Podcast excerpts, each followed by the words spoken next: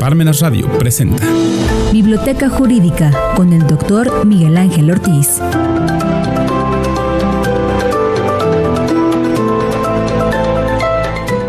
Buenas tardes, señoras y señores. Sean ustedes bienvenidos a Desde la Biblioteca de Miguel Ángel Ortiz Cabrera.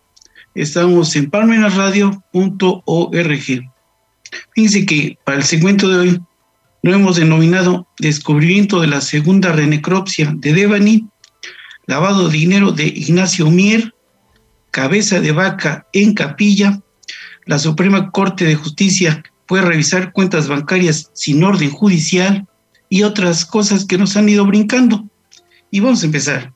Bueno, fíjense que en la segunda renecropsia de Devani se filtró a los medios y ¿qué creen que apareció? Que efectivamente había sido violada esta mujer, esta persona. Y claro, como están involucrados algunos peces gordos, por esa razón ahora entendemos que no querían encontrar la verdad de lo que estaba aconteciendo. ¿Por qué? Porque seguramente había órdenes de arriba para atender cortinas de humo para llegar a un grado de impunidad. Eso suele suceder en casos así. Lo que pasa es que, ¿sabe qué? Ahora, con el resultado de la segunda renecropsia, pues van a tener que investigar a todos. Y para mí, el autor material, el sujeto activo del ilícito, o sea, el que cometió el delito, para que nos entendamos, pues ya debe estar a buen recaudo. Mínimo ya se debe haber ido de otro lado. Hay tras bambalinas, hay algunos nombres que no quisiera adelantarme, de algunos, dije probables, imputados, porque parece ser que son amigos del titular del Ejecutivo Estatal. Esa es la razón por la cual no quieren encontrar las cosas como deben ser. Pero afortunadamente, ya con los medios mm, tecnológicos que tenemos a nuestro alcance hoy día, pues se pueden ir reconstruyendo todos los actos. Eh, y como tal, como lo dijimos la vez pasada, efectivamente no es el mismo lugar donde se cometió el ilícito a donde apareció en la cisterna. Y se suponía que no tenía agua en pulmones, quiere decir que no murió ahogada, asfixiada por inmersión, sino falleció en otro lugar y la fueron a depositar a la cisterna. Y bueno, ahora habrá que ver eh, si existen algunas huellas y algo que me sorprendió y que no me, que algo me anda brincando en la cabeza, ¿dónde quedaron los exámenes toxicológicos que debieron haber practicado los legistas de la ciudad, bueno, de allá del estado de Nuevo León? Y por eso fíjense que aquí me acabo de encontrar un libro que también me fue útil cuando cursé la materia hace mil años aquí con el doctor Ramón Moreno Luna, que está en el cielo dando clases, que se podía equivocar en cuestiones de derecho, no, en cuestiones de medicina, pero nunca en cuestiones de derecho. Era muy duro el doctor. Yo tengo hasta la fecha sus apuntes. Alguien se los había prestado, no me los devolvió. Pues pues un alma caritativa me los regaló. Y bueno, pero también este otro libro del doctor José Torres Torija, aquí está, Medicina Legal. Y también tengo en la casa de ustedes los apuntes del doctor Toro Ibáñez, Arturo Toro Ibáñez, que fue maestro durante muchos años en la Escuela de Medicina de acá, de la, en, hoy Benemérita, antes eh, Universidad Autónoma de Puebla, y ahí están, tienen cosas muy valiosas del doctor Toro, a quien tuve el gusto de conocer en una ocasión que siendo secretario del juzgado primero menor de lo penal, lo cité a él para que fuera a declarar en, alguna, en algún delito que nos había sido consignado. Y él, con toda amabilidad, con toda cortesía, nos dio una explicación amplia, cumplida bastante de lo que había acontecido en ese ilícito que se, prendía, que se pretendía investigar. Y bueno, si es así, también quisiera decir otra cosa. Eh, a ver, ahora, ¿con qué pretexto salen las autoridades ministeriales y el Servicio Médico Forense de Nuevo León con relación a la muerte de esta persona, Devani Escobar, porque ya no tienen escapatoria, tienen que ilustrar y dar a conocer la verdad material de todos los hechos como acontecieron. Ya no pueden evitar esto. ¿Por qué? Porque los medios masivos de comunicación están muy pendientes y porque las redes sociales están igual. Antes podía pasar desapercibido, pero no ahora que está la gente expectante. Y bueno, esperemos que en un futuro no lejano, pues se puedan, se pueda dar más, más luz sobre eh, quién es el autor material del ilícito o del homicidio o por, por, qué medio o por qué razón se privó de la vida a esta persona, Devani Escobar. Bueno, el siguiente punto. Eh, fíjense que vi en un, un video de una entrevista de un señor, eh, de un doctor, un médico, mm, Ernesto Lamoglia, que es psiquiatra, y él se tomó la molestia de hacer un análisis de la personalidad del titular del Poder Ejecutivo Estatal de Nuevo León, de él y de su señora. ¿Y qué creen? Fue descubriendo que gozan de una situación muy especial de narcisismo, ambos, él y la influencer que es su señora. Entonces, eh, este señor, pues tiene muchas cosas que decir. Inclusive este doctor eh, Lamoglia comentó algo que yo ya había dicho por acá, que eh, salió una fotografía cuando el señor era candidato a la gubernatura, en el sentido de que aparece con un tío, de un primo de su papá, tío de él, eh, que le llamaban el Juni o el Juni, que él pertenecía al cártel de la última letra y que está detenido. Una de las cosas que me llamó la atención cuando eso aconteció fue que él había construido en su casa una especie como de un, un lugar secreto. Cuando él oyó que llegaba el ejército, se escondió ahí y cerró la puerta. Pero no tenía ahí pues ni baño, ni luz, ni ventilación, ni nada. Y ahí se quedó dos días. Pero como el inmueble quedó asegurado, pues ahí estaba el ejército. Pero un soldado de esos que siempre hay curiosos encontró un cablecito. Entonces que va siguiendo el cablecito y que encuentra un apagador, que lo mueve y que se abre y que lo encuentran después de dos días sin estar, sin haber comido, cenado, sin alimentos, sin agua, sin nada, y sin poder ir al baño, y ya se entregó a las autoridades fue hace muchos años, hace como 10 años. Bueno, pues ese señor es el tío del actual gobernador. Él está a buen recaudo, está detenido, pero sus secuaces no. Y no dudo para nada, por lo menos eso nos hace presumir que esos secuaces, esos lugartenientes, siguen contribuyendo al titular del Poder Ejecutivo, o por lo menos así lo deben haber hecho, es una conjetura personal eh, para la campaña y por eso llegó a la gubernatura del Estado de Nuevo León. Pero si esto es así, pues señores, tal como lo dijimos hace dos sesiones, pues si este señor tiene las manos manchadas por dinero sucio, ahí tengo un libro que se llama Dinero Negro, que es proveniente de eso, bueno, ¿qué va a suceder? Pues que están contaminados todos por allá y ahora nos, eso nos, nos da una explicación de la razón por la cual es difícil que quieran encontrar la verdad de lo que aconteció en el asunto de la señora Devani.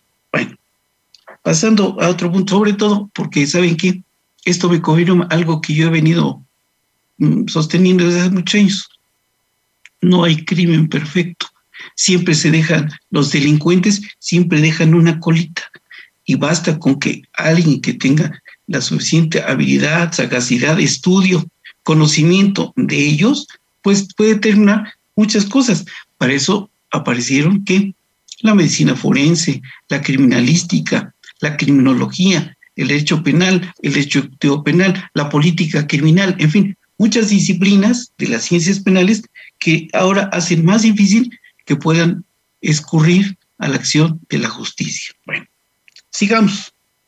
Resulta que apareció que el señor Ignacio Mier Velasco, quien aspira a ser gobernador de esta entidad, y es líder, fíjense nada más, qué bonita familia, es líder de la mm, bancada morenista en la Cámara de Diputados. Y aparece por ahí que junto con el señor Francisco Romero Serrano, que fue ex auditor general del Estado, pues aparecen en algunas sociedades como socios. Y el problema está en que lavaron dinero, no, no mucho, poco, porque allá ya tienen muchas cantidades, 400 millones de pesos. Pero bueno, vamos a ver qué sucede. Y está vinculado también con otro señor, José Arturo Rueda, que es el dueño de un periódico de circulación en esta capital. Aquí esto es importante porque fíjense que mm, para entender la discrepancia fiscal que hay entre los ingresos declarados por el señor o por estos señores contra lo que manejan en sus cuentas bancarias, la unidad de inteligencia financiera pues ya ha tenido la, pues, la habilidad de seguir esa huella y pues ya están teniendo, tomando cartas en el asunto. Y para eso, fíjense que me ha sido muy útil acudir a este libro que ya en alguna ocasión se los había mostrado, del doctor Raúl Rodríguez Lobato, Derecho Fiscal, de colección de textos jurídicos universitarios. Está muy bueno. Este ya es de una eh, edición atrasada, pero ahí nos explica perfectamente bien lo que son los derechos, los productos, los aprovechamientos y los impuestos. Y, y de ahí surge la cuestión de la discrepancia fiscal que está en el 91 de la ley de impuesto sobre la renta de estos señores. Y por ahí eso nos conduce a unos delitos fiscales. Y hoy traje, aparte de estos dos libros que ya les había mostrado en alguna ocasión, aquí está el de Raúl González Salas Campos, Delitos Fiscales, de Pérez Nieto Editores, el Derecho Penal Fiscal de Dorisela Mavarac Cerecedo, que es todo un personaje, no tengo el gusto de conocer a esta autora, pero es todo un personaje en el Tecnológico de Monterrey. Y yo tuve necesidad de hacer una pequeña donación a la Escuela de Libre Derecho de este libro para que le sirviera algunos alumnos de base para poder eh, presentar el examen de la materia que impartí hace algún tiempo ahí y hasta la fecha lo sigo haciendo con mucho gusto. Y aquí está, tiene muchas cosas muy interesantes este libro, bueno, todos ellos. Y hay otro que hoy les traje, que también ha sido muy útil para esta materia. Se llama Teoría y Práctica de los Delitos Fiscales. ¿Por qué? Porque por lo menos estos señores, en el, conforme al artículo 108 del Código Fiscal, aquí está. Aquí está. Este es de Mario Alberto Torres López, es de Editorial Porrúa. Y el prólogo lo hizo don Juan Silva Mesa, que en alguna época de su vida fue, fue presidente de la Corte y ministro de la Corte. Ahora ya es jubilado, pero este, el libro está muy bueno, muy interesante. También me ha sido muy útil para explicar muchas cosas que aquí domina el autor muy hábilmente y que estos señores pues también caen dentro de lo previsto por el 69B de Código Fiscal. ¿Con qué? Con las facturas que ellos mm, consiguieron para justificar esos desvíos de recursos, para tratar de darle un cariz de legalidad con su origen, lo que, que era lo que pretendían, ocultar el origen de los recursos. ¿Eso dónde está? En el 400 bis Código Penal Federal. Aquí está. ¿Sí se ve? Ah, no, aquí está.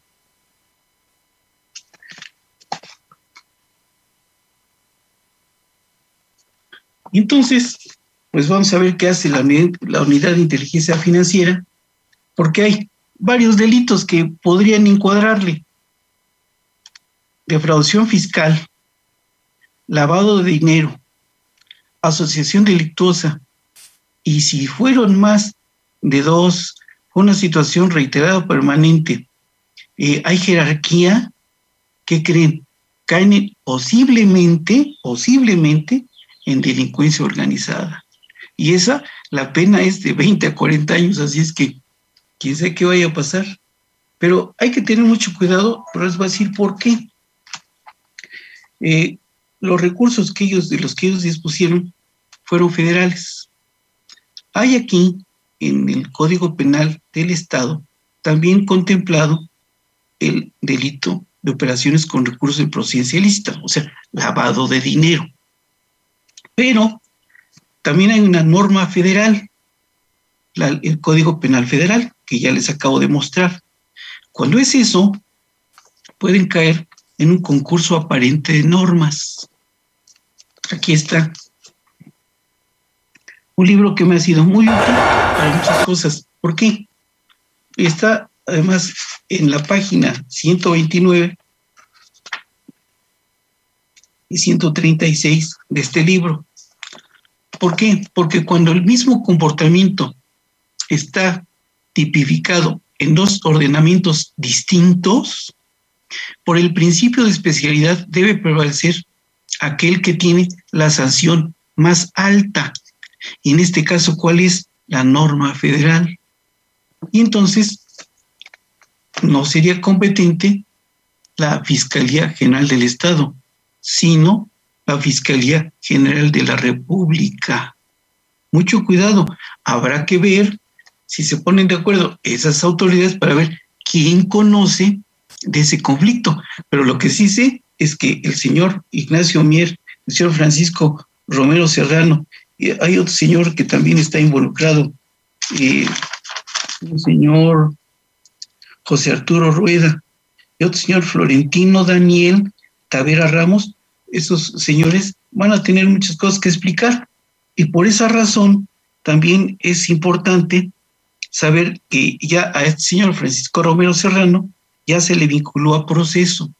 Y por eso hoy traje el libro de mi buen, de mi bien querido maestro, don Elías Polanco Braga, Procedimiento Penal Nacional Acusatorio y Oral de Editorial Porrúa. Aquí está. Porque como ya se le vinculó a proceso, pues ahora ya tiene, está en el término durante el cual tiene que ofrecer pruebas él y la parte contraria, la parte que acusa, porque por lo pronto ya está sujeto a proceso, vinculado a proceso, como le llaman ahora. Entonces, eh, ese libro me parece muy interesante porque hace un planteamiento, no me siga el afecto que le tengo al doctor, porque es uno de los mejores libros de procesal penal actual del sistema penal acusatorio adversarial. Está muy bueno, me gusta mucho este libro, eh, lo he leído con mucho cuidado, sobre todo por la eh, bibliografía tan abundante y tan buena, tan especializada que maneja desde el punto de vista civil, penal, y llega hasta el final, totalmente. Es un, un libro muy recomendable con los ojos cerrados. Yo calculo que debe tener fácil, no los he contado, pero debe tener más de 50 libros de bibliografía. Y por eso es por lo que presumo que este señor Francisco Romero Serrano y los otros señores que mencionamos hace un momento, pues van a tener muchas cosas que explicar, sobre todo porque este señor Florentino Daniel Tavera era representante de 32 empresas fantasma. Y también ya surgieron depósitos bancarios y transferencias para lavar los recursos recibidos de los ayuntamientos por parte del señor Ignacio Mier y él aparece como socio de una empresa y recibió cheques a su favor de parte de la empresa que al parecer no están incorporados a su contabilidad. Y entonces ahí va a tener que justificar el, ese ingreso, porque si no, ahí es cuando se da la discrepancia fiscal. Y bueno, hay también de parte de todas esas personas, algunas personas morales, o sea, algunas empresas que, empiezan, que están involucradas. Multisistema de Noticias Cambio, CESA Ingeniería y Consultoría Integral, Sindicato José Vasconcelos de Trabajadores de Empresas de México, Comercio y servicios EDUBI. Y, insisto, han pretendido ocultar el origen de los recursos, que es el castigo, eh, que es lo que está contemplado, perdón, en el artículo 400 bis. Pero hay que tener muchísimo cuidado con esto, porque va a dar mucho que decir en los próximos días. Bueno, el siguiente punto que les quería comentar es que el señor mm, Francisco Javier García Cabeza de Vaca está en capilla. Por el momento, él obtuvo una suspensión y por eso no sea, y como está protegido por el, la legislatura del estado de Tamaulipas, pues no se ha podido dar cumplimiento al orden de aprehensión. Eh, eso hay una situación indebida de interpretación conforme al artículo 111 de la Constitución. Está. Pero esto no es eterno. Ya están las candidaturas para resolverse en los próximos comicios electorales en aquel estado. Y entonces ahí se sabrá si gana el partido político que lo postuló a él, puede ser que lo sigan protegiendo. Pero si gana el partido contrario, pues él va a tener lo más probable es que para mí, cuando eso acontezca, se va a dar a la fuga. Él tiene una acta de nacimiento eh, norteamericana. Él no debió haber sido nunca gobernador, porque tiene que haber sido originario del estado de Tamaulipas. Pero como en este México lindo y querido han hecho lo que han querido muchos de los políticos que están en activo, bueno, pues esperemos a ver qué sucede. Él está hasta este momento gozando de una suspensión que impide dar cumplimiento a esa orden de aprehensión, pero eso no es eterno. Eso nada más le sirve hasta que se lleve a cabo la audiencia constitucional y ahí se tendrá que fallar si efectivamente se le concede o no el amparo. Como el delito este es bastante delicado, probablemente, no quiero adelantarme, probablemente eh, pues se le sobresea. Y entonces ya queda a disposición. Pero bueno, por el momento, mientras está en el ejercicio del cargo, bueno, se esconde a piedra y lodo. Pero eso no va a poder ser siempre. Esto tiene un término de definición y eso será o cuando se falle el amparo o cuando cambie el gobierno del, del Estado. Y entonces ya se verá a ver qué sucede. Bueno. Otra de las cosas que quería comentar es que la Suprema Corte de Justicia de la Nación permite, ya declaró constitucional, que el sistema de administración tributaria verifique el pago correcto de impuestos. Eso a mucha gente le molesta. Estoy de acuerdo. Nada más que, ¿saben qué? Que nunca se han tomado la molestia de leer lo que dice el 31 fracción cuarta constitucional. Le voy, a dar lectura para quitar malas interpretaciones. Es algo que siempre se nos enseñaba como el ábrete sésamo de las maestrías en fiscal. Y nada más, más de que me encontré el artículo porque ya pasé. Fíjense, son obligaciones de los mexicanos contribuir para los gastos públicos, así de la federación como de los estados de la Ciudad de México y del municipio en que residan, de la manera proporcional y equitativa que dispongan las leyes. ¿Qué sucede? Nada más vamos a tomarlo como referencia en derecho comparado. Todas aquellas personas que en España atentan contra esos recursos públicos, que son los impuestos, allá sigue siendo delito grave. Acá las redes del poder se dejaron infiltrar por gente nada recomendable y ahora permiten que puedan litigar el asunto lavado de dinero fuera de la cárcel. Eso es acá. Antes era lo que se, se llamaba delito grave y no se les permitía obtener su libertad bajo fianza. Ahora sí, pero ¿saben qué? Un Estado de qué vive? De los impuestos. Entonces, lo que hizo la Corte fue no fue más que interpretar el 31 fracción cuarta. Lo siento por todas aquellas personas que hasta juegan tandas y que depositan el dinero en sus cuentas de cheques, porque ahora van a tener un grave problema para justificar ese ingreso. Y muchas, muchos empresarios que jugaban a depositar el dinero, a abrir cuentas con nombres falsos, pues van a tener un, un serio problema un día, porque si lo detecta el sistema de administración tributaria, pues no sé cómo. Ahora, fíjense, muchas personas se molestan porque ya nos tienen vigilados, siempre lo han tenido. Vean a partir de que nos dieron la firma electrónica, cuando fuimos a obtenerla, qué requisitos nos pusieron en el sistema de administración tributaria. Nos hicieron poner todas las huellas digitales, hasta el iris. Nos tienen perfectamente controlados. Que México se había convertido en un paraíso fiscal es otra cosa. Yo inclusive a mis alumnos de esa universidad que está al final de la recta, cuyo nombre no quisiera recordar, les decía hasta en inglés, México es el mayor lavadero de dinero del mundo, pero eso cada día se está acabando, señores, porque mucha gente juega a lavar dinero. En México se lava, nada más les voy a dar la cantidad y con eso cerramos la intervención del día de hoy. Ah, no, todavía quería comentar otra cosa. De México se lava de 20 a 65 mil, dije de 20 a 65 mil millones de dólares por año. Y no es precisamente de gente recomendable. Hay que ver de dónde sale y qué es lo que quieren hacer. Se habían acostumbrado a no pagar impuestos. Por ejemplo, el señor Claudio X González, cuya, cuya familia no ha pagado impuestos tres generaciones, tres.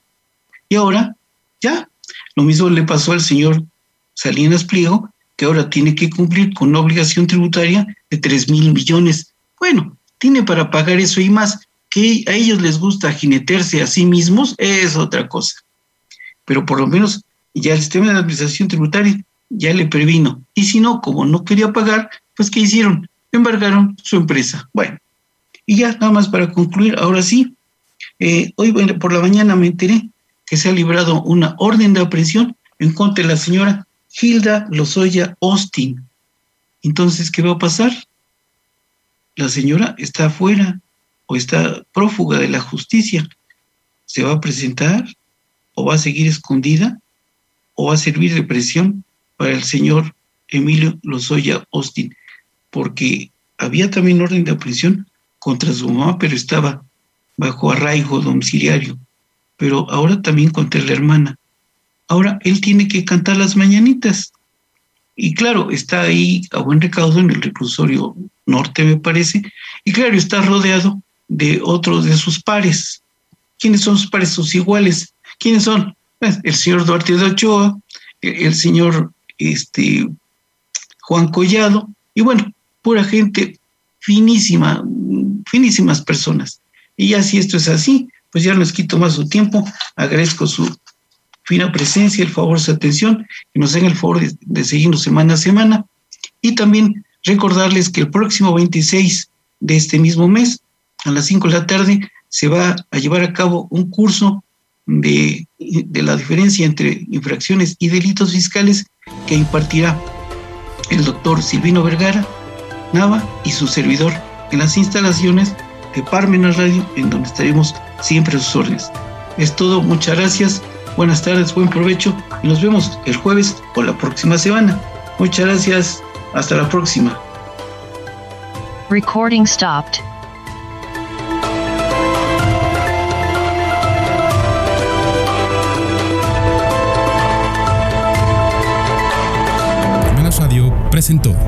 Biblioteca Jurídica con el doctor Miguel Ángel Ortiz.